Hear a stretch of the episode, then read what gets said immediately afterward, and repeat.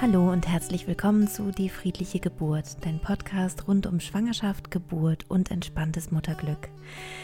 Heute ist eine ganz besondere Folge, weil ich äh, meinen ersten Interviewgast ähm, hier habe. Ich freue mich riesig ähm, darüber, dass ich euch Inga Sarrazin heute vorstellen kann. Sie ist ähm, Babyplannerin, sie hat Maternita mit äh, gegründet und ähm, sie ist, und das fand ich jetzt für diese Podcast-Folge ganz besonders interessant, Stillberaterin. Das heißt, ähm, diese Folge hier widmet sich ganz dem wichtigen Thema Stillen und ähm, ich wünsche dir ganz, ganz viel Freude mit diesem, mit diesem Podcast. Ähm, es war ein ganz, ganz tolles Gespräch, was ich da hatte mit Inga und äh, fand das selber super spannend und hoffe, dass du es mindestens genauso spannend findest wie ich. Ja, herzlich willkommen, Inga. Ja, hallo, danke für die Einladung. Ja, sehr, sehr gerne. Ich freue mich, dass du, dass du jetzt hier ähm, ein bisschen sprichst über deine Erfahrungen und ähm, du kannst dich gerne hier zu Beginn vorstellen, was mhm. du beruflich machst. Du hast ja. dir einen spannenden Beruf äh, dir ausgedacht. Oh ja, sozusagen. das stimmt. Und ähm, ich weiß ja, dass du ähm, dass du Stillexpertin bist sozusagen. Ja. Auch mit Zwillingen. Richtig. Und genau, und ähm, das interessiert bestimmt hier äh, meine Hörerinnen auch. Ja, das ist doch schön. Genau. Genau, ich stelle mich gern vor. Ähm, genau, ich bin Inga, Inga Sarrazin, äh, wohne in Berlin, bin Zwillingsmama äh, von zwei sechsjährigen Mädchen und ähm, habe mich 2013 selbstständig gemacht. Und zwar mit Maternita, mit meiner Kollegin Ulrike zusammen, ähm, was ein Schwangerschaftskonzert und Babyplaner ist. Also jemand, der so organisatorische Fragestellungen beantwortet in der Schwangerschaft, äh, in der ersten Zeit mit Baby. Und das fängt an bei der Hebammensuche.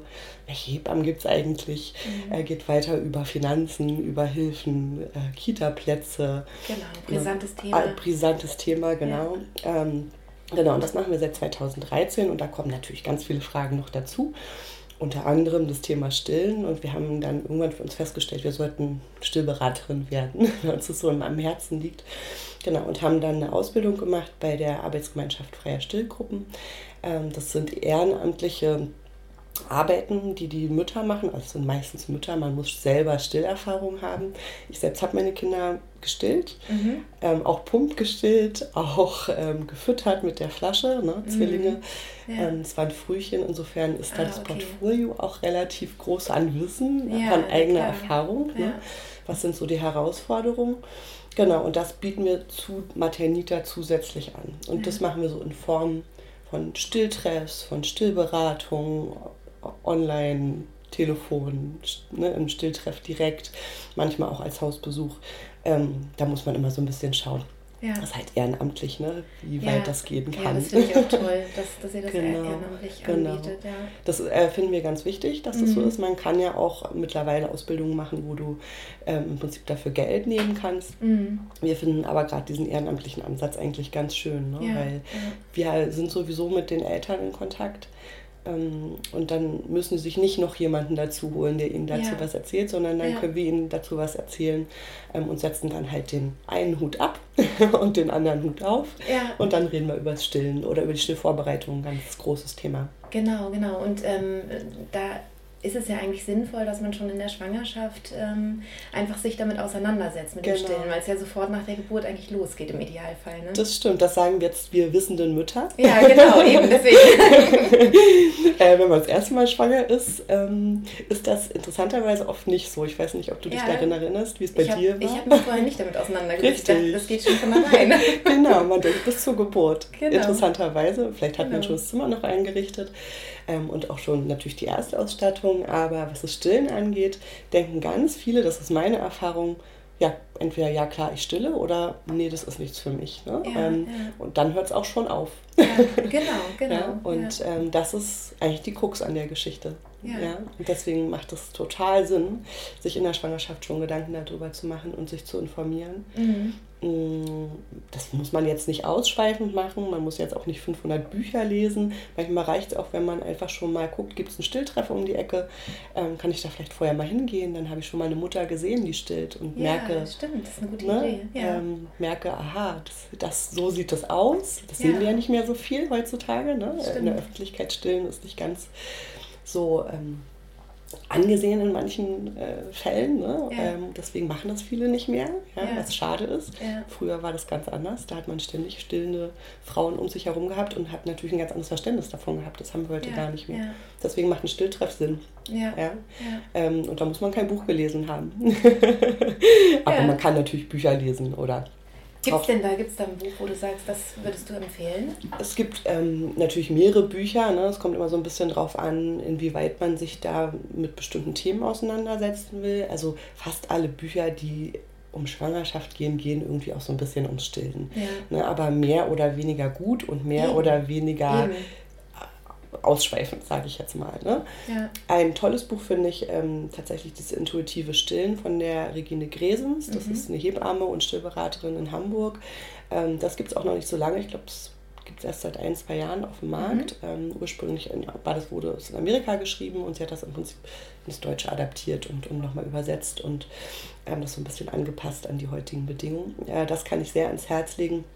Ähm, und ansonsten vielleicht auch wirklich was, was so prinzipielles Verständnis von Kindern oder Babys, dem Verhalten von Babys mhm. ähm, berichtet, ist das von dem Herbert Renz-Polster, das Kinder verstehen. Mhm. Da geht es auch ums Stillen, da gibt es ein großes Kapitel ja. drüber, wo man einfach nochmal eine Idee kriegt, was hat eigentlich unsere Natur und unsere Evolution damit zu tun und, mhm. und was äußern die Kinder. Also die Kinder sind ja aufs Überleben programmiert. Ja? Also ja. es gab früher keine Stillbücher, es gab vielleicht auch nicht unbedingt Beraterinnen, es gab keine Krankenhäuser ne? und trotzdem wurden die Babys gestillt. Ganz genau. Ne? Und ja. ähm, die wissen ganz genau, wie sie überleben und wo die Milchquelle ist. Wenn ja. man ihnen die Chance gibt, da ranzukommen, genau. dann können die sich das holen. Und da kriegt man ein ganz tolles Verständnis für. Deswegen finde ich diese beiden Bücher sehr schön, ja. äh, um sich damit auseinanderzusetzen. Super. Also die werde ich auch ähm, noch auf die, in die Shownotes reinpacken, damit, ja, genau, damit genau. meine Hörerinnen dann finden können. Genau.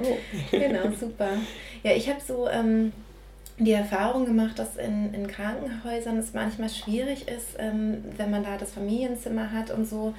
Ähm, wir hatten ja auch ganz kurz darüber telefoniert, ne, dass, dass einfach so wenig Zeit ist, so wenig Personal mhm. und das sind einfach sehr schnell äh, zu früh eigentlich zugefüttert mhm. wird und dass dann eben schnell auch eine Stillverwirrung ähm, mhm. passieren mhm. kann. Also das mhm. ist so, es muss überhaupt nicht sein, soll jetzt wieder keine Angst machen oder so, mhm. aber ähm, wie ist denn da so deine Erfahrung? Mhm.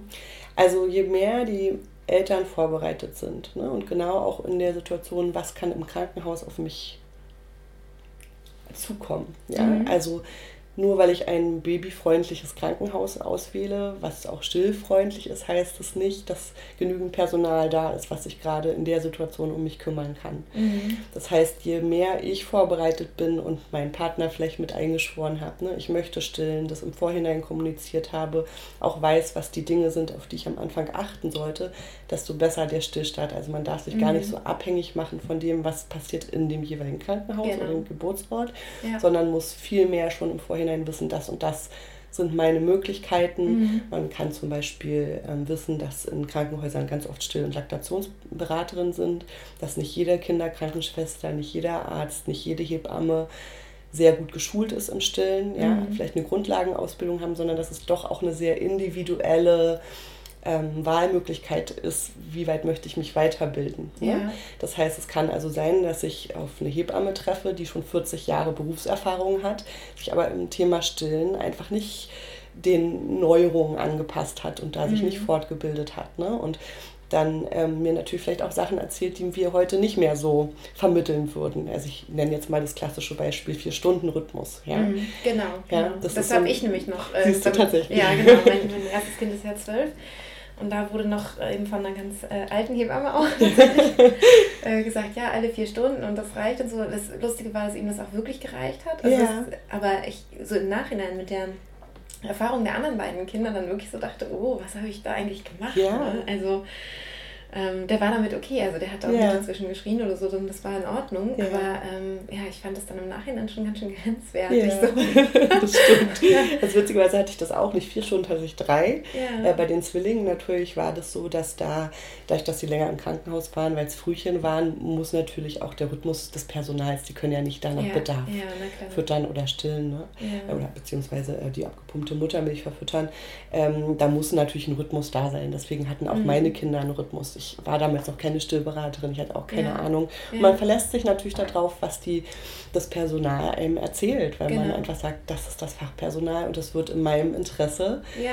ähm, mit mir das erarbeiten. Und das ist leider nicht immer so der Fall. Ja, oder manchmal ist es auch so, dass es äh, so unterschiedliche Ansätze gibt. Ne? Also das ist das, was ich auch viel gehört habe, dass die eine Hebamme, die reinkommt, sagt eben das, die andere Kinderkrankenschwester sagt was anderes genau. und dann genau. ist man auch selbst verwirrt und Richtig. weiß gar nicht, auf wen soll ich denn jetzt Richtig. eigentlich hören. Genau. Und das ist genau der Hintergrund, warum es Sinn macht, sich am Anfang so ein bisschen Gedanken, mhm. also vor der Geburt Gedanken darüber ja. zu machen.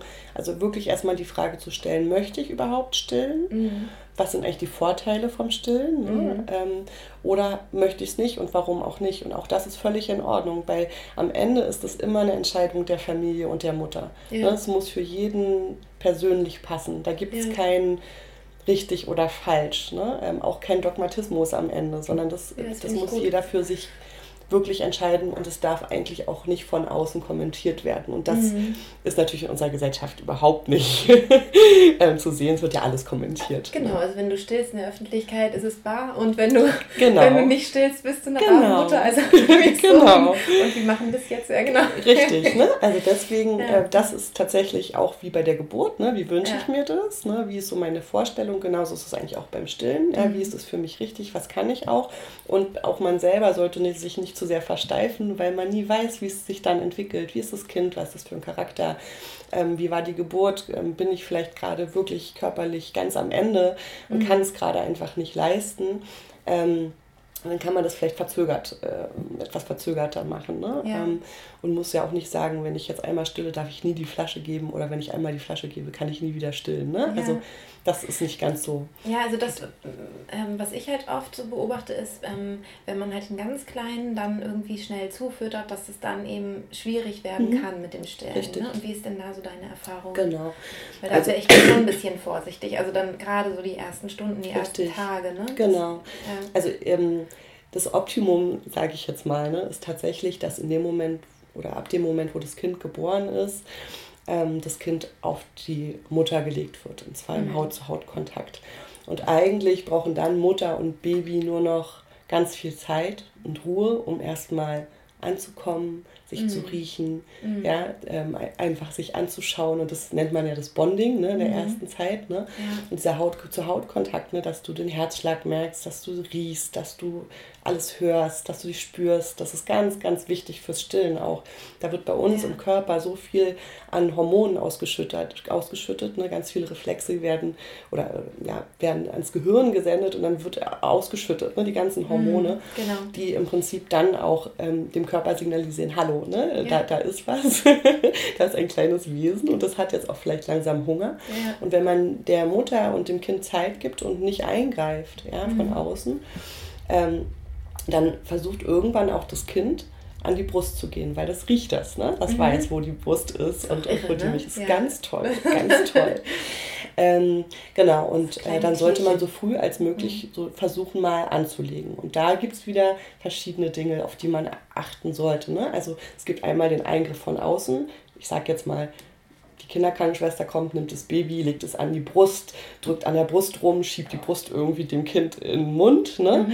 Ähm, und die andere Variante ist, dass das Baby, man nennt das Breast Crawl, also das ist in mhm. der Lage, durch seine eigenen natürlichen Reflexe und die ganzen Kontaktstellen am Körper mit der Mutter an die Brust der Mutter zu kraulen. Ja. Breast Crawl. Kann man ja, sich im, im Internet ja. angucken, gibt es ganz tolle Videos zu. Übrigens machen das manchmal auch schon Frühchen, wenn sie jetzt nicht zu sehr schwach sind. Ähm, und das können die in den ersten Wochen ganz toll machen. Mhm. Und ähm, dann krabbeln die wirklich von sich aus an die Brust, wenn man dann noch die Füßchen so ein bisschen stützt mit der Stimmt, Hand. Dann haben die das einen Re Reflex. Dann haben die diesen ne? Reflex, ne? genau, und machen sofort den Kopf hoch, den Mund ganz weit auf, ja, mhm. machen so eine, so eine nickende Kopfbewegung ja. und suchen damit die Brust. Ja. Und wenn die so alleine andocken, ist ja. das eigentlich, das ist dieses babygeleitete Anlegen. Ne? Das Baby ja. sucht sich den Weg. Und dann ist das ein ganz toller Start für eine Stillbeziehung. Super. Ja, ähm, das ist so das, ich sag jetzt mal die Traumvorstellung. Ne? Mhm. Ähm, und das bedarf aber wirklich Ruhe, Zeit ähm, und keinen Eingriff von außen. Mhm. Und natürlich auch die Mutter, ne, die ähm, kann natürlich so ein bisschen stützen. Klar, ja, man hält ja sein Baby fest und fest die Beinchen an, leitet es vielleicht auch so ein bisschen dahin, aber dieser ganze Andock-Vorgang, den macht eigentlich das Kind. Ja. Und das ist dann vielleicht auch nicht mit ganz so dollen, ungewohnten Schmerz, sage ich jetzt mal, verbunden. Äh, man sagt ja immer, stillen tut nicht weh, aber es ist natürlich erstmal eine ungewohnte mechanische Beanspruchung, weil wer nuckelt genau. da sonst an der Brust? Ja, und auch mit der Kraft. Auch mit der Kraft. Ne? Genau. Ähm, und der einen, da ist ja jeder anders schmerzempfindlich, sage ich jetzt mal. Ähm, aber es darf natürlich nicht darin enden, dass du da nach kurzer Zeit wunde, blutige Brustwarzen hast. Dann ist wirklich ähm, was bei diesem Andocken nicht richtig. Ne? Ja, genau. Also so wie ich mich erinnere, es ist ja, liegt ja bei mir jetzt schon ein bisschen zurück, das Ganze, ähm, war es halt so, dass man immer darauf achten muss, dass nicht nur die Brustwarze gefasst wurde vom, genau. vom Mund, sondern eben auch der Warzenhof. Richtig. Ne? also dass genug sozusagen drin genau. ist. Und genau. dass es nicht nuckelt, sondern saugt. Ne? Das, Was man so am Kieferknochen genau. oder Also merken. am Anfang ist es tatsächlich so, dass sie sogar auch mit der Zunge wie so ein Kätzchen so ein bisschen lecken mhm. an, an der Brustwarze. Ne? Mhm. Und du erinnerst dich vielleicht noch, dass ja da nicht sofort Milch da ist, sondern es ist ja das genau. Kolostrum da. Ja, ne? Genau ähm, was ja so ein bisschen der, ich sag immer, der Wundercocktail ist. Ne? Ja, genau. Ähm, der ist in ganz geringen Mengen da und das reicht aber vollkommen aus, weil die Körper- oder die Magengröße des, des Babys, die ist eine Form von einer Kirsche ungefähr. Krass, ja. Ja, das heißt, ich sage immer, da muss kein Steak rein. Ne? also da reichen genau diese Mengen, aber die geben alles an Nährstoffen, Antikörpern, mhm. alles, was die Kinder brauchen mit. Und selbst wenn sich Frauen entscheiden, nicht zu stillen, empfiehlt man doch, dass sie zumindest dieses Kolostrum dem Baby geben. Mhm. Ja, weil du halt die Kinder einfach wirklich ein bisschen besseres Immunsystem kriegen oder den Schwung dahin, mhm. das zu entwickeln. Ja, ne? ja. Genau. Und dann sollen die natürlich nicht nur so an der Brustwarze rumnuddeln, äh, genau. sondern möglichst viel nehmen. Deswegen ist es auch so wichtig, wie ich gerade beschrieben habe, dass der Mund so weit aufgeht. Genau, genau. Ne? Und wenn man merkt, okay, jetzt doch eher nur Brustwarze, dann lieber das Kind nochmal abdocken und nochmal neu versuchen andocken zu lassen, bis man das Gefühl hat, aha, jetzt hat es wirklich viel auch von dem Warzenhof ja. mit in der, in der Brust. Äh, äh, im, im Mund, Mund, Entschuldigung. So. so. Ja. genau. genau. Ja. ja. Also das so. Genau. Und wie ist es dann mit dem, mit dem Nuckeln? Also weil die Kinder haben ja auch so ein, so ein Nuckelbedürfnis. Wie siehst ja, du das so ein, denn? So ein also Saugbedürfnis. Ein Saugbedürfnis, mhm. was aber nicht unbedingt ein Trinkbedürfnis mhm. sein muss, oder? Genau. Das muss nicht unbedingt ein Trinkbedürfnis sein und das merkt man dann meistens immer erst so ein bisschen später. Ne? Also dass mhm. es sich auch unterscheidet. Ne? Am Anfang ist nur so aua, aua, oh Gott und ungewohnt und mhm. merkwürdig. Da kann man diesen Unterschied noch gar nicht so richtig feststellen. Ne? Also mhm. vielleicht so ein Zeichen, ne? wenn Kinder trinken, das siehst du immer so am am Kiefer und so genau. am Hals. Ne? Also ja, es ist so eine Schluck, kleine Schluckbewegung. Und man hört es ja auch hört, irgendwann. Irgendwann hört man es, ne? so, mhm. so ein K ja. so, äh, tatsächlich. Ähm, genau, aber es ist schon so, dass manche auch dran rumnuckeln, weil es sie halt ähm, beruhigt. Ne? Genau. Also das an die Brust gehen, vor allen Dingen, wenn es später ist, jetzt gerade haben wir ja so ein bisschen um, rund um die Geburt gesprochen, ne? Mhm. aber wenn es auch ein bisschen später ist, ist es natürlich so, dass die Mutter ist ja sozusagen die Bindungsperson überhaupt. Das ist mhm. der ja, Fels in der Brandung. Ne? Mhm. Das ist äh, die Person, die sie kennen und wo sie natürlich wissen, die, also sie haben einen Urinstinkt und ein Urvertrauen, dass du sie immer beruhigen kannst. Ne? Mhm. Ähm, und deswegen ist es natürlich so, dass es schön ist, da auch an der Brust zu liegen und vielleicht auch mal nur rumzunuckeln. Ja.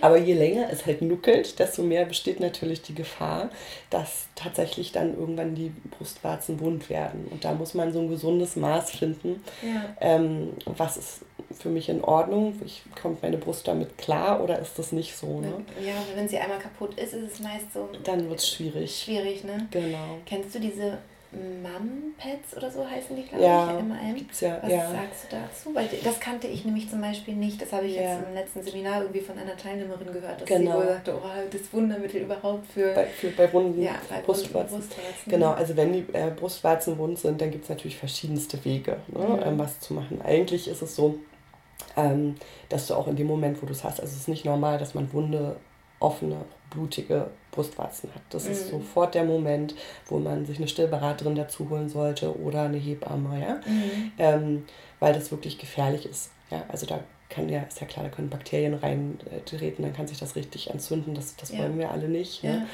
Ähm, und äh, natürlich versucht der Markt da auch Lösungen zu finden, die den Müttern helfen, ne? die mhm. irgendwie kühlend sind, die so ein bisschen beruhigend sind. Ähm, so prinzipiell ist eine feuchte Wundheilung gut. Mhm. Es gibt verschiedene Wege, es gibt auch so Silberhütchen, die man aufsetzen kann. Mhm. Ähm, das kann man probieren, aber ich würde das nie aus eigen, in Eigenregie machen, sondern mir immer jemanden dazu holen, der das Fachwissen drumherum hat. Okay. Also das wirklich auch ernst nehmen.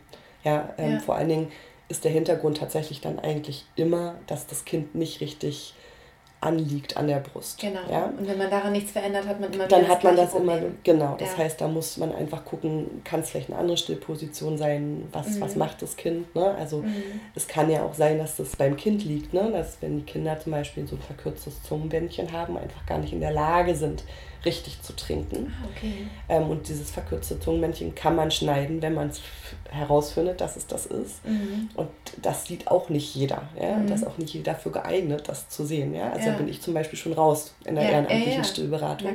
Ja, also vielleicht sehe ich, kann ich die Anzeichen, aber da würde ich immer erstmal nochmal zu einer Kollegin schicken, die, ähm, die das auch diagnostizieren kann. Wer wäre das zum Beispiel? Ach, das, ähm, also die äh, ganzen äh, BCLC-Stillberaterinnen, die äh, können das sich anschauen. Ne? Mhm. Äh, also in Berlin könnte man zum Beispiel auch zu Katrin Bautsch in die Stillambulanz gehen und sich das, äh, dass sie sich mhm. das mal anschaut. Ne? Mhm. Ähm, da gibt es verschiedene Möglichkeiten. Es gibt auch manche Ärzte, die darauf spezialisiert sind. Aber das sind dann schon wirklich auch Spezialisten und die, die schneiden sowieso. Ne? Mhm. Das macht auch nicht jeder.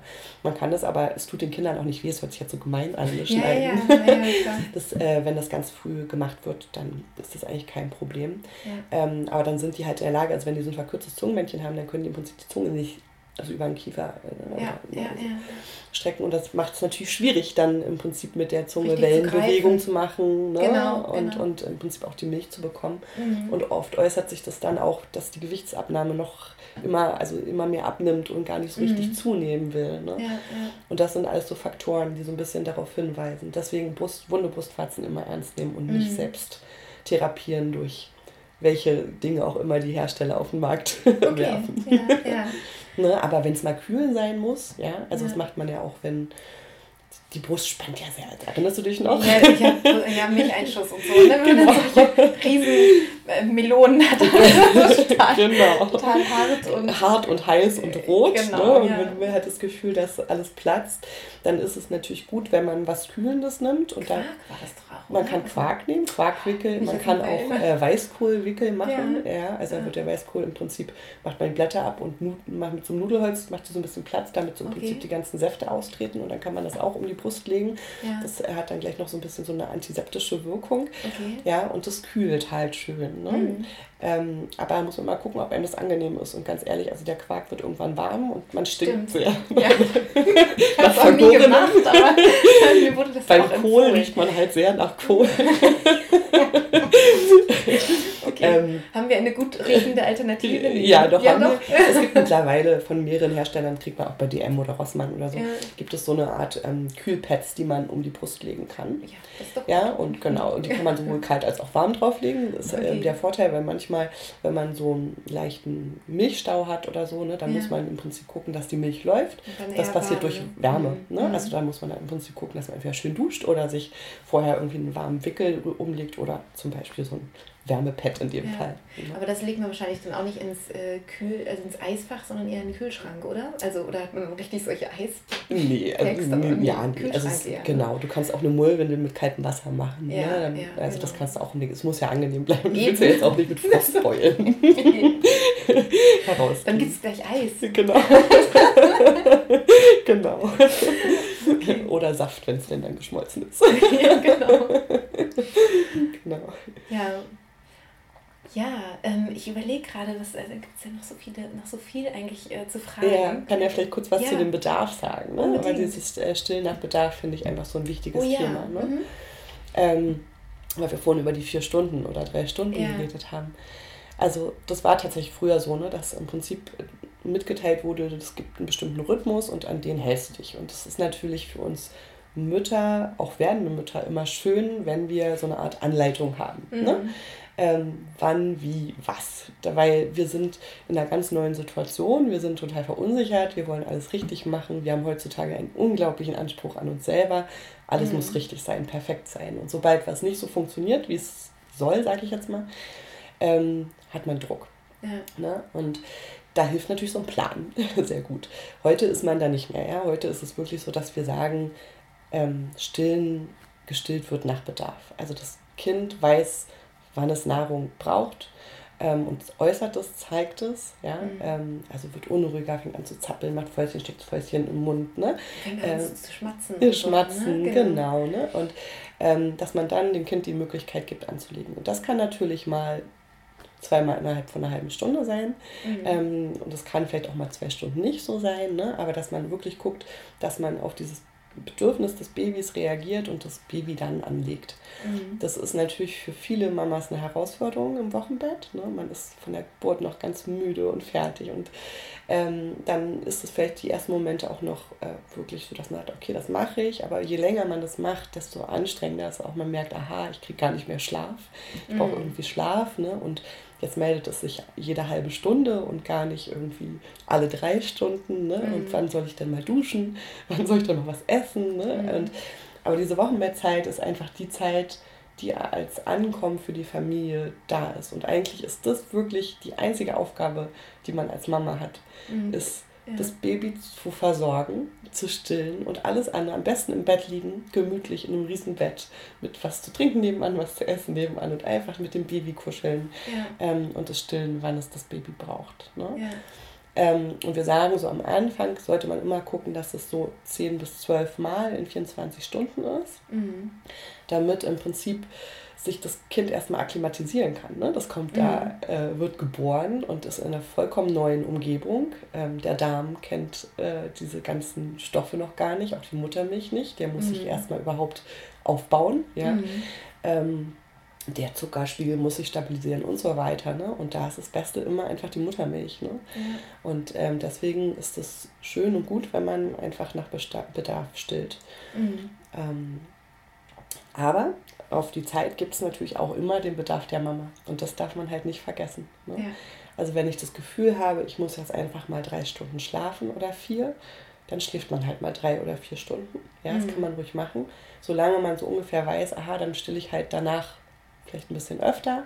Mhm. Ne? Aber so, wenn ich bei diesen 10 bis 12 Mal in 24 Stunden bin, dann kann ich mir das ja aufteilen, ja, wie es halt passt ja. und kann halt auch mal drei, vier Stunden schlafen. Ja, genau. ne? also, und dann das Kind irgendwie, dass es zum Beispiel rumgetragen wird vom Vater oder? Genau, genau. Ne? vielleicht schläft es ja auch mit oder ja. genau, der Papa ist mhm. ja auch da. Ne? Also mhm. Ähm, das ist eigentlich schön, wenn der Papa von Anfang an sehr einbezogen wird. Ne? Ähm, wir sagen als Stillberaterin immer so, das Stillen der Mutter ist das Tragen des Vaters. Ne? Ja, das. Also das ist für die Bindung ganz toll ähm, und die Mama kann sich mal ausruhen und der Papa kann einfach mal, auch ohne vielleicht die Mama, allein sein Baby haben. Ja, genau. genau. ne? Und mal schön spazieren gehen und, und einfach eine Beziehung aufbauen und ja, ja. das ist toll. Aber man darf halt als Mutter vor allen Dingen sich selbst nicht vergessen, weil am Ende brauchen die Kinder gesunde Mütter. Und das ist eigentlich das, was wir sehr schnell tun, dass wir uns dann dass wir uns so auf das Baby fokussieren, mhm. dass wir gar nicht mehr wissen, dass wir eigentlich existent sind und dass wir natürlich trinken müssen, essen müssen, auch mal schlafen müssen, vielleicht auch mal duschen müssen. Das ist auch jeder anders. Ne? Vielleicht ähm, hat jemand schon relativ schnell Bedarf, auch mal wieder spazieren zu gehen. Ähm, mhm. ne? Also da muss man einfach so ein bisschen gucken, was tut mir gut, was hat mir vorher gut getan und was brauche ich jetzt auch. Das muss man nicht vollkommen ausschließen. Ja. Ne?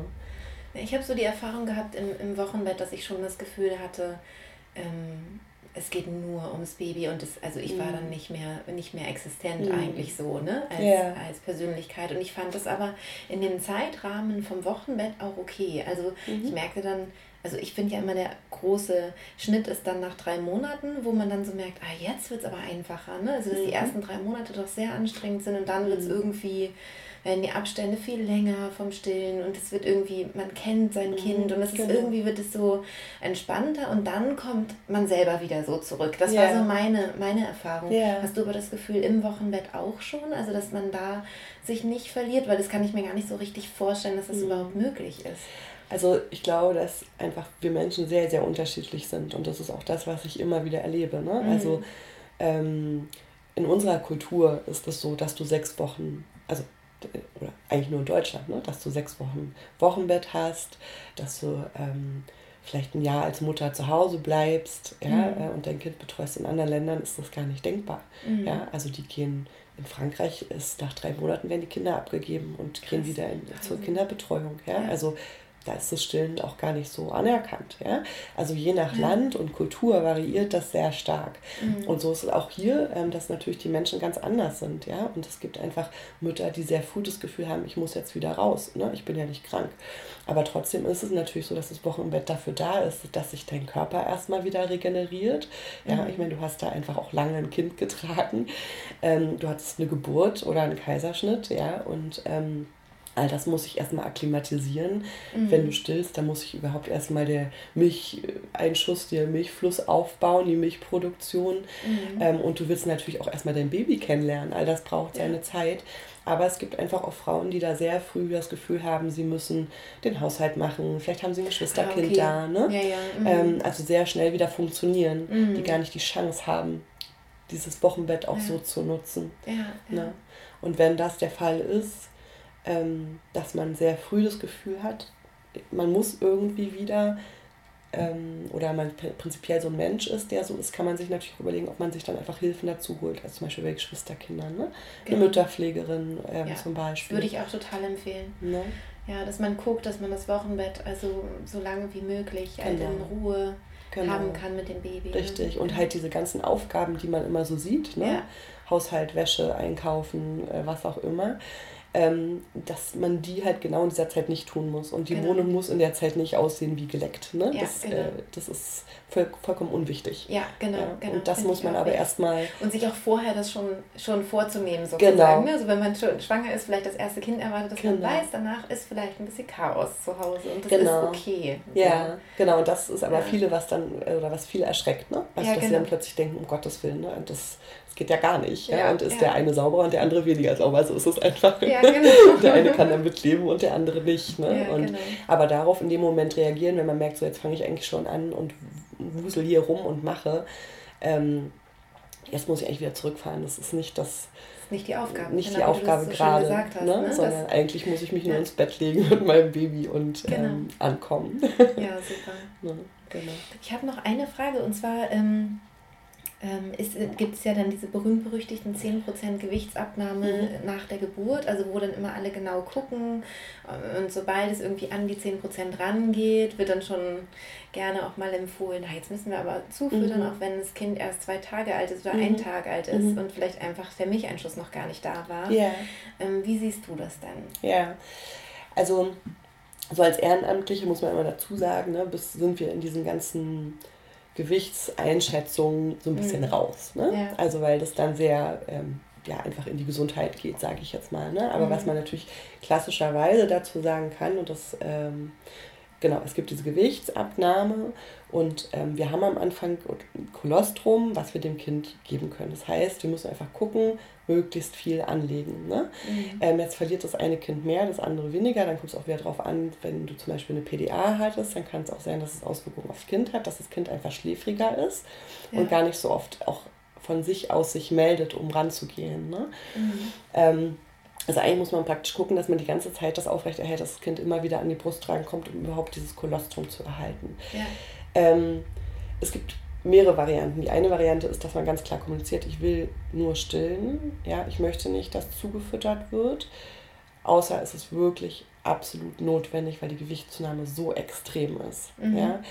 Man kann sich, wie gesagt, immer so eine Still- und Laktationsberaterin so im Krankenhaus schon dazu holen, wenn die da vor Ort sind und das mhm. vielleicht auch vorher sagen und mhm. sagen, bevor wir jetzt zufüttern, möchte ich, dass die nochmal guckt, Ne? Also genau. ist das, als wenn an, weil, also in dem Fall, dass wirklich alles gut funktioniert und das Kind oft ähm, die Möglichkeit hat, auf, bei der Mama zu sein und anzudocken, ist das eigentlich weniger so. Ne? Mhm. Ähm, und dann ist es natürlich manchmal auch einfacher fürs Personal, ne? Mhm. ganz schnell zuzufüttern. Genau. Ja? Mhm. Also für die gibt es ja nur ein Richtmaß. Die sitzen nicht die ganze Zeit dabei und schauen mhm. sich an, wie verhalten sich Mutter und Kind, wie dockt das Kind an, trinkt es überhaupt, ne? Mhm. sondern die sehen nur Gewichte.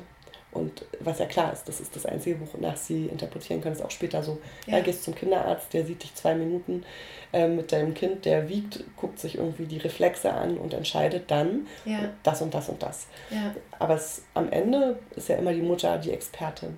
Ja. Ne? Also du weißt, wie dein Kind sich verhält, ob das blasser ist, ob das schläfriger ist, ähm, ne? also oder also Ob es ob es ihm geht, schlecht geht, ne? Genau. So, das kannst du am besten einschätzen, weil du dein Kind 24 Stunden siehst. Alle anderen und sehen auch dein vom Kind Gefühl, ne? Du auch vom Gefühl, du spürst das schon. Ob es deinem Kind gut geht Genau, oder nicht. genau. Ne? Und dann gibt es halt so ein paar Anzeichen. Ne? Also Mhm. zum Beispiel ähm, dann irgendwann so die sechs nassen Windeln am Tag so ungefähr. Ne? Also dann Mhm. weißt du, aha, kriegt viel Flüssigkeit. Dieses gräuliche, ne? also wenn die nicht rosig sind, sondern eher so ein bisschen blass gräulich. Mhm. Ähm, kennst du von uns auch, ne? wenn wir keine Flüssigkeit haben, diesen Zupftest, ne? ziehst du an der Haut so ein bisschen und Mhm. wenn die Haut zurückschnappt, dann haben wir einen ganz guten Flüssigkeitshaushalt. wenn sie das nicht tut, wenn die so ein bisschen stehen bleibt und so langsamer ist es, ne? Ja, dann okay. irgendwann auch die Fontanelle, ne? wenn die so ein Ja. bisschen einfällt. Also es gibt so ein paar Anzeichen, die einem so dabei helfen, einschätzen zu können, ob das Kind genügend trinkt. Ja. Ja? Aber ähm, eine nächste Variante ist es zum Beispiel bei Frauen so, die ähm, so Schwangerschaftsdiabetes oder sowas hatten, dass halt die Chance erhöht, dass die Kinder so einen Blutzuckerabfall nach der Geburt haben. Mhm. Ja, und die, bei den Frauen ist es so und auch bei manchen anderen, dass die so eine ähm, präpartale Kolesterolgewinnung machen. Das heißt, in der Schwangerschaft, am Ende der Schwangerschaft, so 37. Woche ungefähr, ne, fangen die an, schon äh, eine Brustmassage zu machen, um Kolostrum zu gewinnen. Und das kann man einfrieren in Spritzen Mhm. und mit ins Krankenhaus nehmen. Okay. Und dann können die praktisch das schon dem Kind geben. Mhm. Ne? Also du hast praktisch schon was vorrätig und nimmst dir den Druck Okay.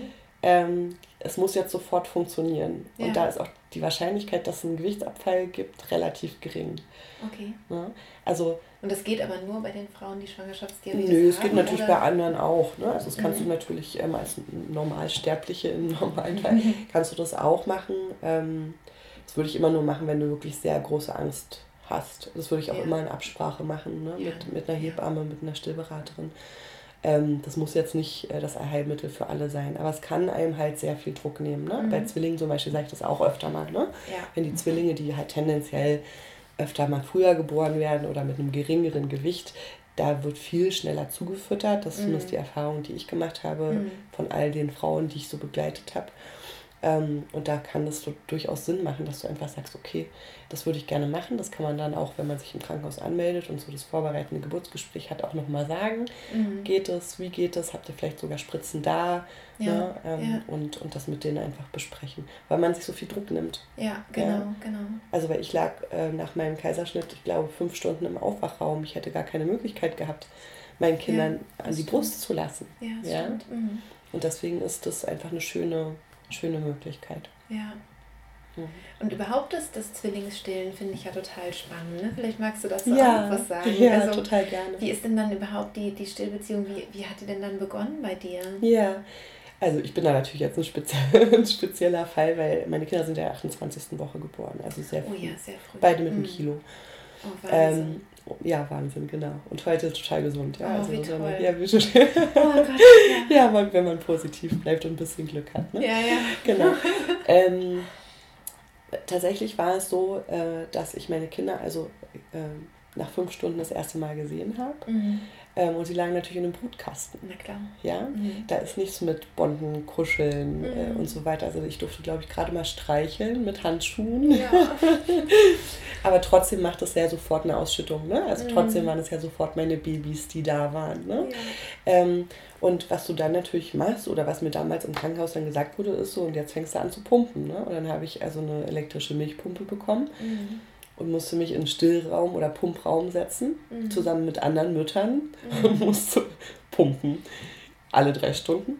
Okay. Ähm, Ohne, ohne ein Kind zu sehen, weil ohne ein Kind, Kind zu sehen. sehen oder zu hören, ist ja auch den, Genau. den Milchreflex, ne? Dass Genau. der Milcheinschuss kommt. Das Genau. ist schwierig, ja. Total schwierig. Ja. Und dann siehst, sitzt du da noch neben anderen Frauen, Ja, ja, und bei den anderen kommen Massen raus, bei dir kommen kein Tropfen raus. Ne? Also da Ja. passiert in deinem Kopf unglaublich viel.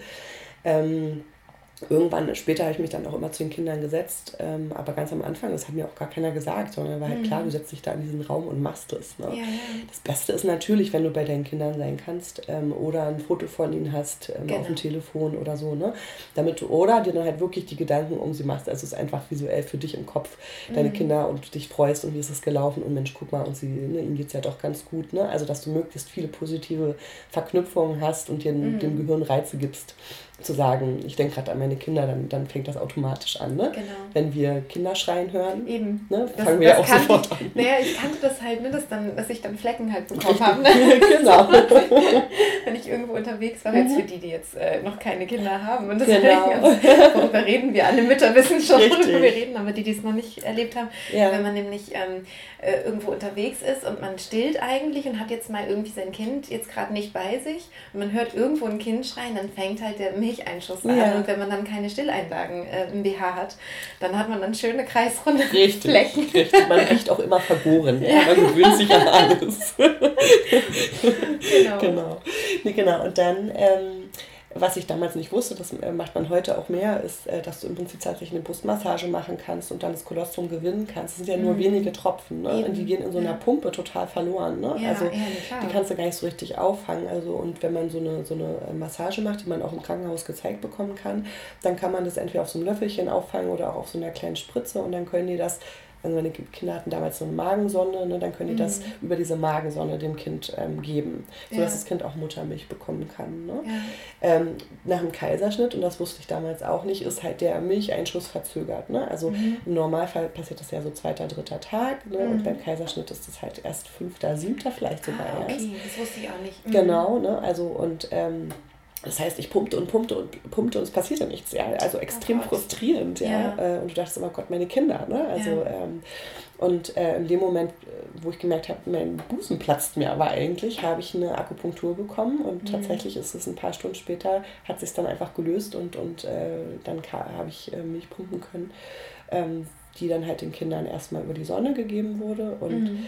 dann je stabiler sie wurden, je größer sie wurden, ähm, war dann auch klar, okay, ich kann jetzt versuchen zu stillen. Und das habe ich dann auch gemacht. Ja. Tatsächlich, ähm, also im Krankenhaus noch am Anfang haben sie mir dann gleich gezeigt, wie so Tandem stillen, ne? also beide genau, gleichzeitig. Beide gleichzeitig.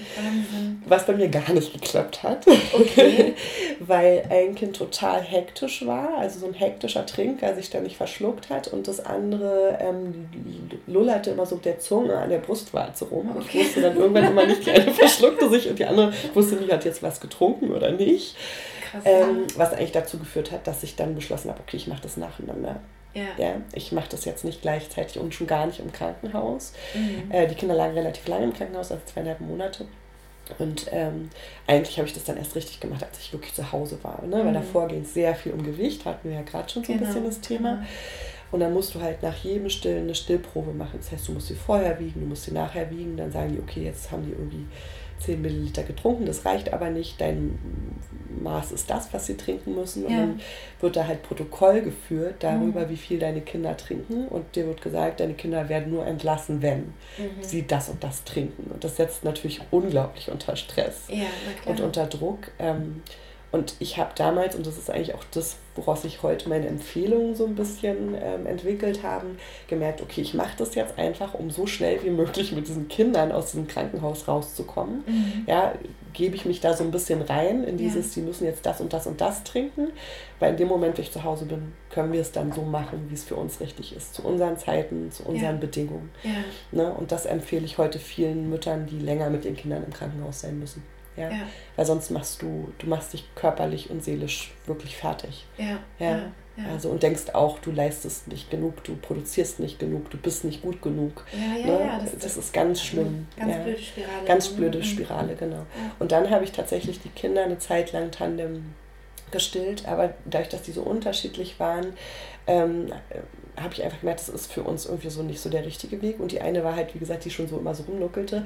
Ich glaube, da hätte ich tatsächlich eine Stillberatung gebraucht, mhm. ja, die mir einfach nochmal zeigt, so worauf musst du achten, weil ich hatte, dadurch, dass die Frühchen waren, so eine ähm, Stillhütchen. Ne? Das ist so ein Stillhilfsmittel, was man mhm. auf die Brustwarze draufsetzt, was sozusagen die Brustwarze vergrößert und die Kinder können es besser greifen. Mhm. Und wenn die sehr früh geboren werden, dann haben die, sind die noch nicht so stark von ihrer Muskulatur, dass die ähm, die Brustwarze gut greifen können. Ne? Mhm. Und das wird halt durch dieses Stillhilfsmittel ein bisschen leichter. Ist aber mhm. extrem störend. Bei zwei, zwei Kindern noch viel mehr. Ne? Dann ja. flutschen die ständig ab und so. Also es ist nicht schön. ist ja. auch kein schönes Gefühl. Es ist Plastik. Ja, ja, also genau. es muss, muss nicht sein. Aber gut, es ist ein Hilfsmittel. Ähm, und ähm, dann habe ich irgendwann tatsächlich gepumpt und gestillt. Ich habe immer ein Kind gestillt, dann habe ich gepumpt. Oder gleichzeitig. Oder gleichzeitig eine pumpt, ein, eine genau. gestillt, kann man auch. Ne? Milchkannenreflex ja, ist ausgelöst. Genau, ja. genau. Bei mir war das nämlich immer so, wenn ich das Kind halt angelegt habe mhm. auf der einen, an der einen Brust, dann ist die genau. andere halt Milch produziert genau. ohne Ende. Und das genau. ist so runtergeflossen. Richtig, genau. genau. tropft man da so vor sich hin. Ja, ja genau. das ist ganz toll. Ja. Nein, aber es macht halt bei zwei Kindern noch mehr Sinn, weil einfach dadurch, dass du beide gleichzeitig anlegst oder halt eine Pumpe, ein Kind äh, mhm. jeweils an der Brust hast, dem Gehirn signalisiert wird, da ist halt auf beiden Seiten, also das ist so viel Bedarf da, dass auch beide produzieren müssen. Genau. Ne? Also weil es schon so ist, wenn du zum Beispiel ein Kind nur an einer Seite stillst mhm. und es immer nur da äh, die Milch gefordert wird und nie auf der anderen Seite, dann mhm. verändert sich die Brust auch. Das ist total spannend. Ja? ja also ja, hast du plötzlich eine kleine Brust und eine, die super viel Milch produziert. Und man merkt auch, äh, wenn man Mutter ist, ich weiß nicht, wie das bei dir war, dass die Brüste unterschiedlich sind. Also genauso wie wir Links- und Rechtshänder sind, mhm. ähm, sind die Brüste nicht immer gleich. Also auch ja. von der Milchproduktion her nicht gleich. Ja, also bei mir war es, glaube ich, relativ gleich. Ja, ja. schön. Aber ich habe äh, eine Freundin, die, die äh, Brustkrebs hatte. Und das mhm. war halt ziemlich äh, dramatisch, weil ähm, weil sie in, im Krankenhaus äh, gesagt bekommen hat, ähm, ziemlich früh, also schon am ersten oder zweiten Tag, ich weiß es nicht, ähm, dass die eine Brust nicht ausreichen mhm. würde, um das Kind zu, äh, zu mhm. ernähren. Mhm. Aber das ist doch falsch, oder? Ich meine, man kann doch mit einer Brust komplett ein Kind ernähren. Natürlich. Genauso wie man auch Zwillinge ja. stillen kann. Genau. Weil sie wurde dann ziemlich schnell, ähm, also wurde, wurde eben auch sehr schnell zugefüttert mhm. und so, ähm, weil sie nur diese eine Brust zur mhm. Verfügung hatte. Ja. Ähm, wo ich auch dachte, ach Mann, da hätte ja. man noch mit mehr Geduld ähm, genau. bestimmt noch, noch was machen können. Total. Also. Ähm, interessanterweise wissen wir Mütter total wenig über unseren Busen. Mhm. Es ist wirklich so. Ne? Also ähm, wir kennen den gar nicht so gut. Und äh, es lohnt sich schon auch in der Vorbereitung, weil wir davon drüber gesprochen haben, vielleicht einfach mit der Hebamme zusammen mal deine Brust anzugucken. Mhm. Ja, und es gibt ja auch verschiedene Formen und es gibt sogenannte tubuläre Brüste, ja, also die sehr lang sind ne? Mhm. und, und ähm, die vielleicht auch hm, nicht ganz so viele Milchkanäle haben. Das kann man mhm. aber alles schon im Vorhinein feststellen. Ah, ja? Okay. Ähm, und da muss man halt einfach auch wieder zu einer, zu einer Ärztin gehen, eine Gynäkologin gehen, die sich da auskennt. Ne? Mhm. Also ich habe von, von der Katrin Bausch gesprochen zum Beispiel, die machen ja. das. Ne? Die ja. gucken sich das an. Wie ist die Brust aufgebaut und, und kann da Milch produziert werden, ja oder nein. Mhm. Genauso ist es, wenn man eine Brust-OP hatte, je nachdem, was für eine Art von OP das war. Mhm. Ähm, kann man stillen oder vielleicht auch eher schlechter stillen, aber das kann man alles es ist also erstmal kein Ausschlusskriterium, sondern man sollte sich das einfach erstmal im Vorhinein angucken ja. mit Fachpersonal. Ja, ja. Und ja. dann hat man eine Idee, ob es gehen kann und wie es gehen kann. Ja. Ja, also ähm, nie darauf, also es wird so oft gesagt, plötzlich, ach, mit kleinen Busen kannst du doch nicht stillen. Oder wie, ne, so kann das ja auch nicht funktionieren. Ne? Also man mhm. hört ganz schreckliche Dinge, die einem vom Fachpersonal manchmal vermittelt wird in der Situation, ja, was ja. vielleicht gar nicht böse gemeint ist, vielleicht ist es der Situation geschuldet, weil die gerade ja. sehr viel zu tun haben. Aber bloß da nicht denken, oh, dass du das so für bare Münze nehmen, sondern tatsächlich dann nochmal angucken. Ja? Mit jemandem, dem du vertraust, genau. nochmal jemanden hinzuziehen, genau. eine Zweitmeinung. Ist zwar Stress, ja, aber wenn es dem Stillen dient oder deinem Wunsch zu stillen dient, dann bitte, dann mach das. Ja, ja. Also die ja, Größe des Busens hat nichts mit der Milchmenge zu tun. Ja. ja? Weil das Gehirn der Männer größer ist, heißt das noch lange nicht. Weiter muss ich nicht sagen. Die Größe sagt nichts aus. Sehr schön. ja. Genau. Also das vielleicht so für die Vorbereitung finde ich nochmal ja. noch ganz wichtig. Ähm, ja. ne? Also Vertrauen, also dieses Vertrauen in sich und seinen Körper, das ist, glaube ich, das, das machst du ja in deinen Kursen auch sehr und das ist beim Stillen ja, genauso. Mhm. Ähm, Vertraue in deinen Körper, dass das schon geht. Ich meine, wie gesagt, das geht schon ein paar Jahrhunderte so. Mhm. ähm, der weiß schon, was da, was da eigentlich zu tun mhm. ist. Und vertraue auch in dein Baby, ja. dass es weiß, was es braucht. Genau. Und das sich so ein bisschen wieder zurückzuholen in unserer Gesellschaft, ja. finde ich eine ganz tolle Sache. Ja, und auch dieses Natürliche, ne? Also wenn ich das mit dem intuitiven Stillen, mhm. wenn ich das richtig ähm, verstanden habe, oder auch dieses äh, Baby-led Attachment, mhm. ne? was eben heißt, das Kind krabbelt sozusagen genau. zur, zur Brust, das hat ja auch mit Körperkontakt zu tun, genau. oder? Also dass man sagt, wirklich Haut auf Haut zu legen. Genau. Und da sind wir dann wieder näher am Tierreich, ne? Mhm. sind wir wieder Körper und richtig. Tiere, die dann automatisch eben das eigentlich richtig machen. Ne? Genau. Ist es dann nur, also am Anfang ist es ja sowieso so, dass das äh, Baby natürlich nackt ist, wenn es kommt. Ja. Und ähm, auf die nackte Brust gelegt mhm. wird. Aber wie ist das dann später? Würdest du empfehlen, da auch noch ähm, oft ähm, wirklich das nackte Kind mhm. auf, den, auf die Brust zu legen? Bringt das was? Das oder? bringt total viel. Ja. Also ähm, genauso, ich weiß nicht, ob du schon mal vom Bonding-Bad gehört hast. Ne? Also, nee. Okay. Also Frauen, die um, diese ersten Momente mit ihrem Baby nicht hatten. Mhm. Ne? Ähm, zum Beispiel ich ja. mit dem Kaiserschnitt. Ne? Ja. Also, die Kinder erstmal nicht gesehen und zu klein und so. Mhm du kannst das alles nachholen, nichts ist verloren. Ne? Also das okay. ist, äh, bedeutet nicht, dass du das nicht alles aufbauen kannst. Ja? Mhm. Ähm, es gibt dann zum Beispiel so ein sogenanntes Bonding-Bad, das heißt, die Mutter, am besten unter Begleitung von der Hebamme, ähm, die Mutter legt sich in die Badewanne mhm. und ähm, vielleicht sind da noch so ein paar Kräuter drin, ne, bestimmte Essenzen und dann wird das Kind, das Baby ja, auf die Brust der Mutter gelegt. Genau. genau. Mhm. Ne, auf die Brust der Mutter gelegt und irgendwann wird das Baby, also kuscheln die erstmal, ne, mhm. kommen an und so, und irgendwann wird das Baby aus diesem Wasser rausgezogen. Wie so eine, so eine nachträgliche Geburt. Nach, wie ne? eine nachträgliche ja, Geburt. Genau.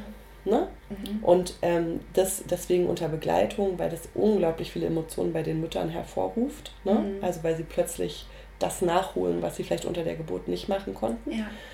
Ähm, und ähm, das ist eine ganz tolle Geschichte. Sowieso Baden. Ne? Mhm. Wozu Babywannen kaufen? Legt euch mit eurem Kind in die Badewanne, egal ja. ob Papa oder Mama. Das ist ja. so toll. Ja. Das kannst du mit dem Baby wunderbar machen, sobald Nabel und so alles okay ist. Ne? Mutter kann ja auch nicht gleich vielleicht am Anfang baden, ne? aber sobald es soweit ist, macht es. Das, also dieser Haut-zu-Haut-Kontakt ist ganz toll. Mhm. Tragen ist ganz toll. Ne? Mhm.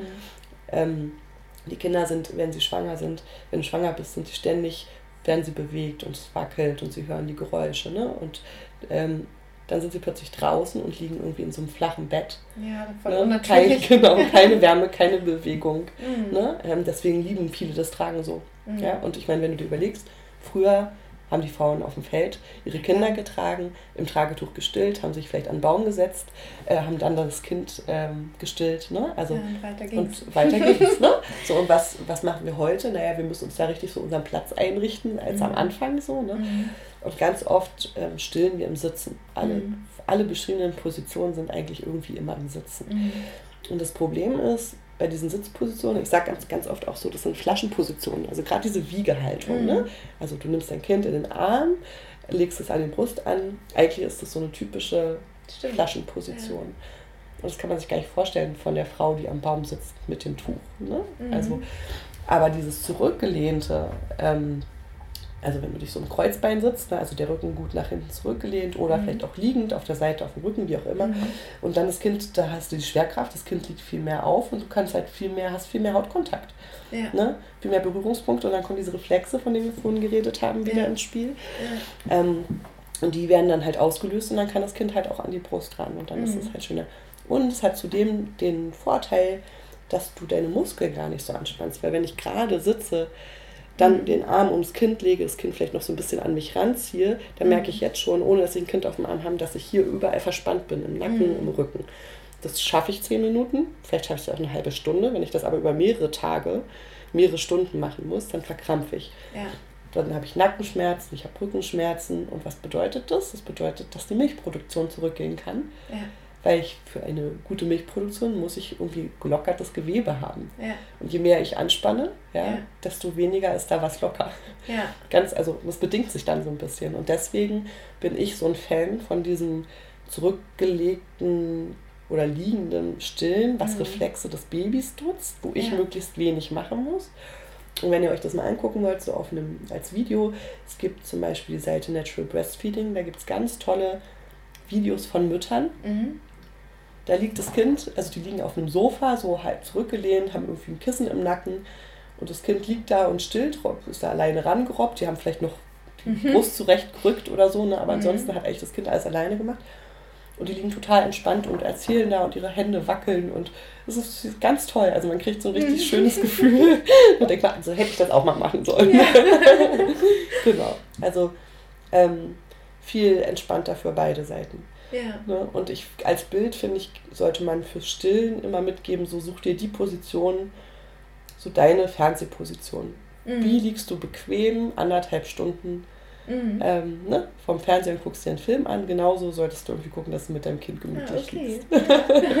ne? Also das kann man auch vor, vorbereitend ja, machen. Also das ist tatsächlich das, was vorrangig für Zwillingseltern immer empfehle. Mhm. Ne? In der Vorbereitung geh durch deine Wohnung, guck dir irgendwie die Plätze aus, die, wo du denkst, du willst da stillen. Und dann setzt du dich da mal hin und dann holst du dir ein paar Kissen dazu ne? Ähm, mhm. und polsterst mal den Nacken ab und unter den Armen und unter den Kniekehlen, ne? damit du so richtig gemütlich sitzt, Füße hoch.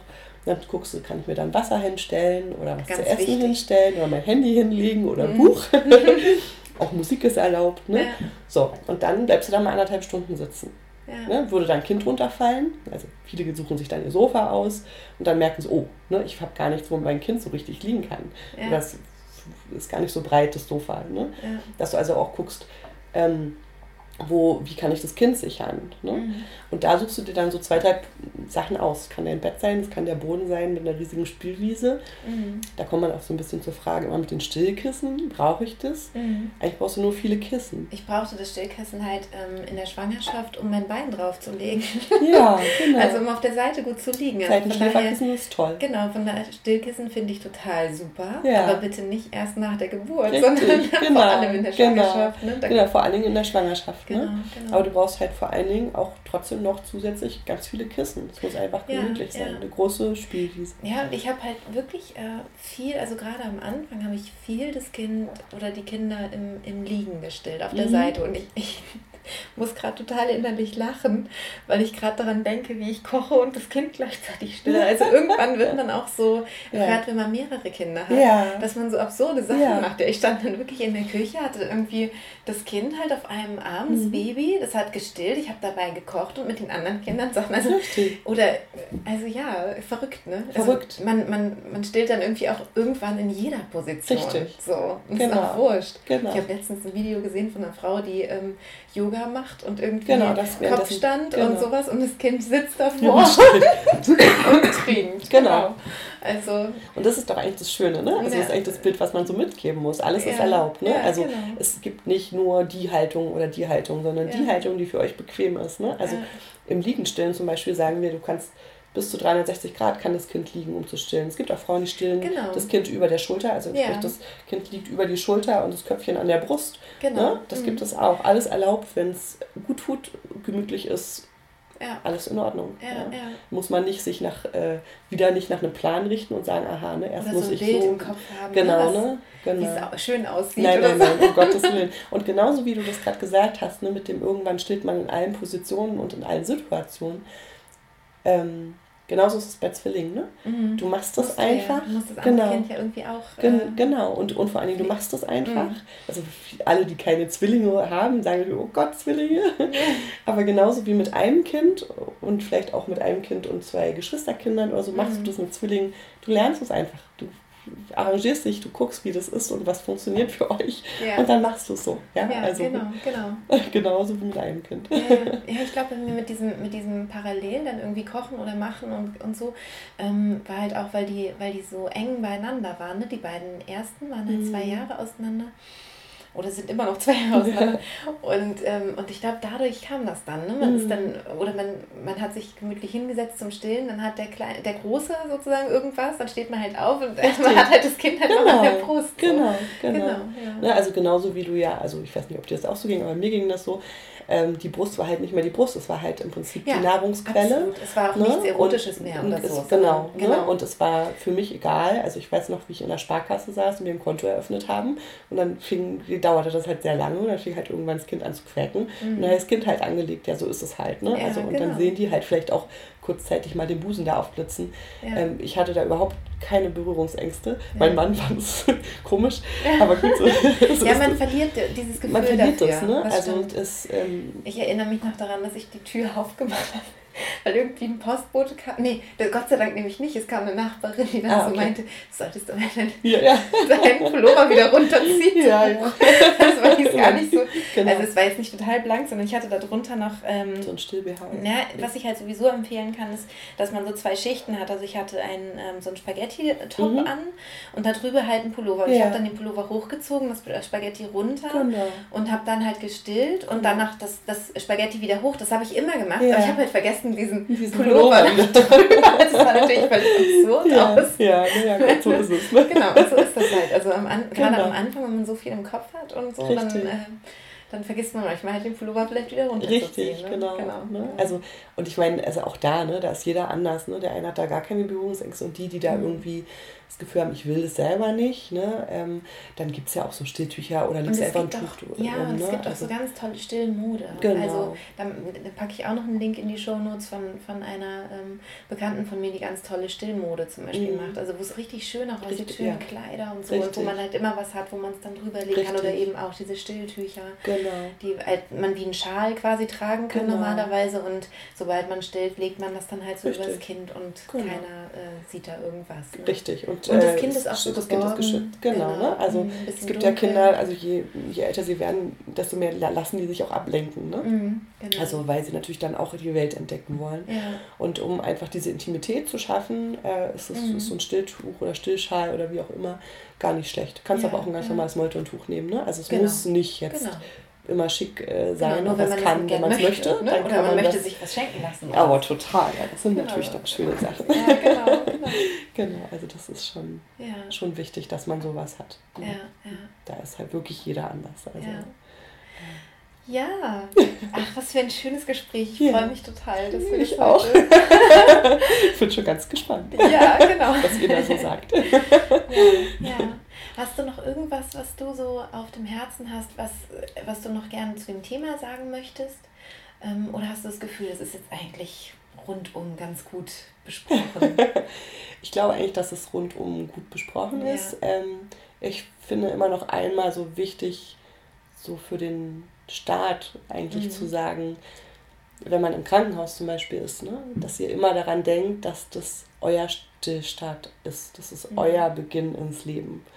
Und ähm, da kann man, hört man so viel von außen, aber dass mhm. man sich immer wieder klar macht, also A, kriegen Krankenhäuser Geld dafür, dass ihr da seid, muss man vielleicht auch mal sagen. Also mhm. ihr seid ein Kunde in einem Krankenhaus, trotzdem. Mhm. Und es ist euer Start. Also lasst euch nicht zu sehr verunsichern oder reinreden. Ne? Mhm. Also ihr geht da raus in dem Zustand, wie ihr da ne, mhm. ähm, seid und ähm, fordert ruhig ein. Also ihr müsst einfach für euch da kämpfen und da kann der Papa ganz toll sein. Ja, Dass man den, ne, mhm. den Papa einfach nochmal vorher auch einschwört und der Papa ist der Beschützer in ja. dem Moment und sagt so. Das ist das, was ich auch immer bei der Geburt sage. Der genau. ist der Beschützer. Richtig. und das ist aber auch so, ne? Und mhm. ihr müsst dafür kämpfen, dass euer Start ist. Und je schöner, ähm, unkomplizierter es am Anfang ist, ne, desto leichter im Nachgang. Mhm. Sonst muss man halt einfach, also stillen ist immer ein Weg. Mhm. Ne? Es wird nicht, also es ist in selten Fällen, ne? ja, ja, kennenlernen, Learning Erfahrung, genau, ja, genau. Ne? Also so wir haben auch da wieder das Bild im Kopf, ähm, ne, man stillt halt einfach, aber mhm. es ist halt nicht immer einfach. Es gibt immer Ausnahmen mhm. und es gibt äh, mhm. welche, bei denen es sofort super alles klappt und alles ist schön ja. und es ist bewundernswert und toll, da freue ich mich sehr drüber. Aber bei den meisten ist es ein Weg. Ja. Und den muss man einfach annehmen, wenn man das möchte. Ja? Genau. Und da Schritt für Schritt weitergeben. Ja. ja. und sich auch klar machen, dass man es ja erst lernt. Ne? Also dass genau. gerade wenn, wenn du vielleicht noch kein Kind ähm, äh, hat, hast, so noch nie, nie gestillt hast, dann mhm. ist es eben ein Weg, das zu lernen, das Stillen. Und genau. auch das Baby. Für das Baby ist es halt jedes Mal, also egal wie viele Kinder du hast, jedes Kind muss ja dieses Stillen erstmal auch lernen, also zu trinken. Ne? Genau. genau. Und du kannst es ja vielleicht auch so aus im Rückblick auf drei Kinder sagen. Ne? Ja. Das ist auch bei jedem wahrscheinlich anders gewesen. Ja, ja klar. Also, also, obwohl du wusstest, wie es funktioniert. Ja, genau. Aber ich habe auch immer wieder die gleichen Fehler gemacht. Ja, so ist es halt.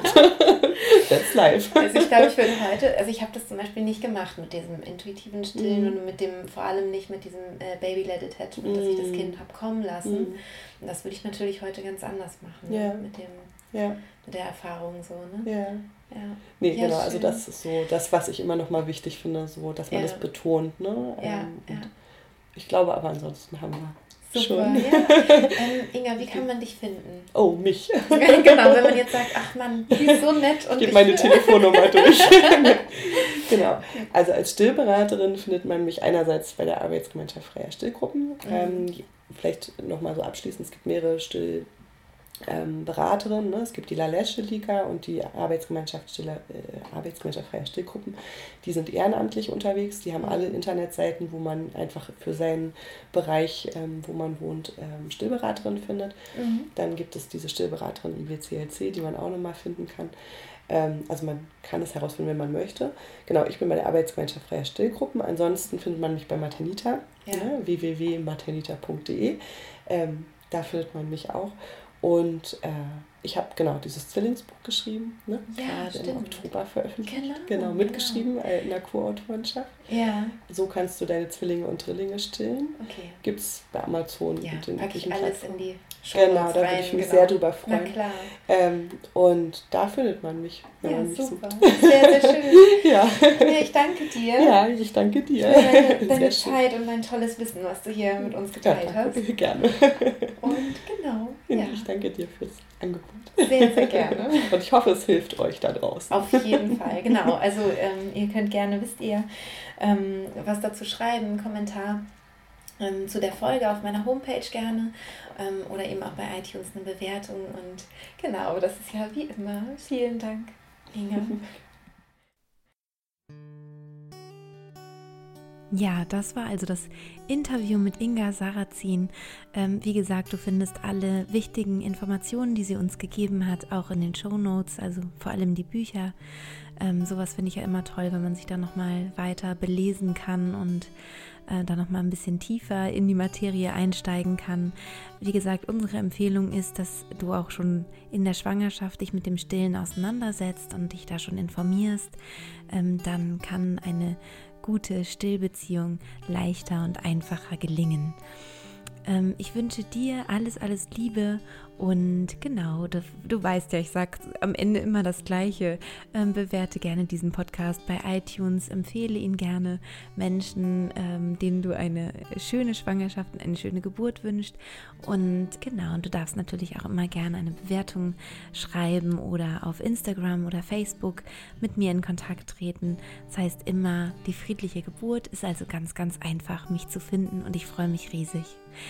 Bis bald, bis nächsten Sonntag, da kommt dann die nächste Folge. Alles Liebe für dich, deine Christine.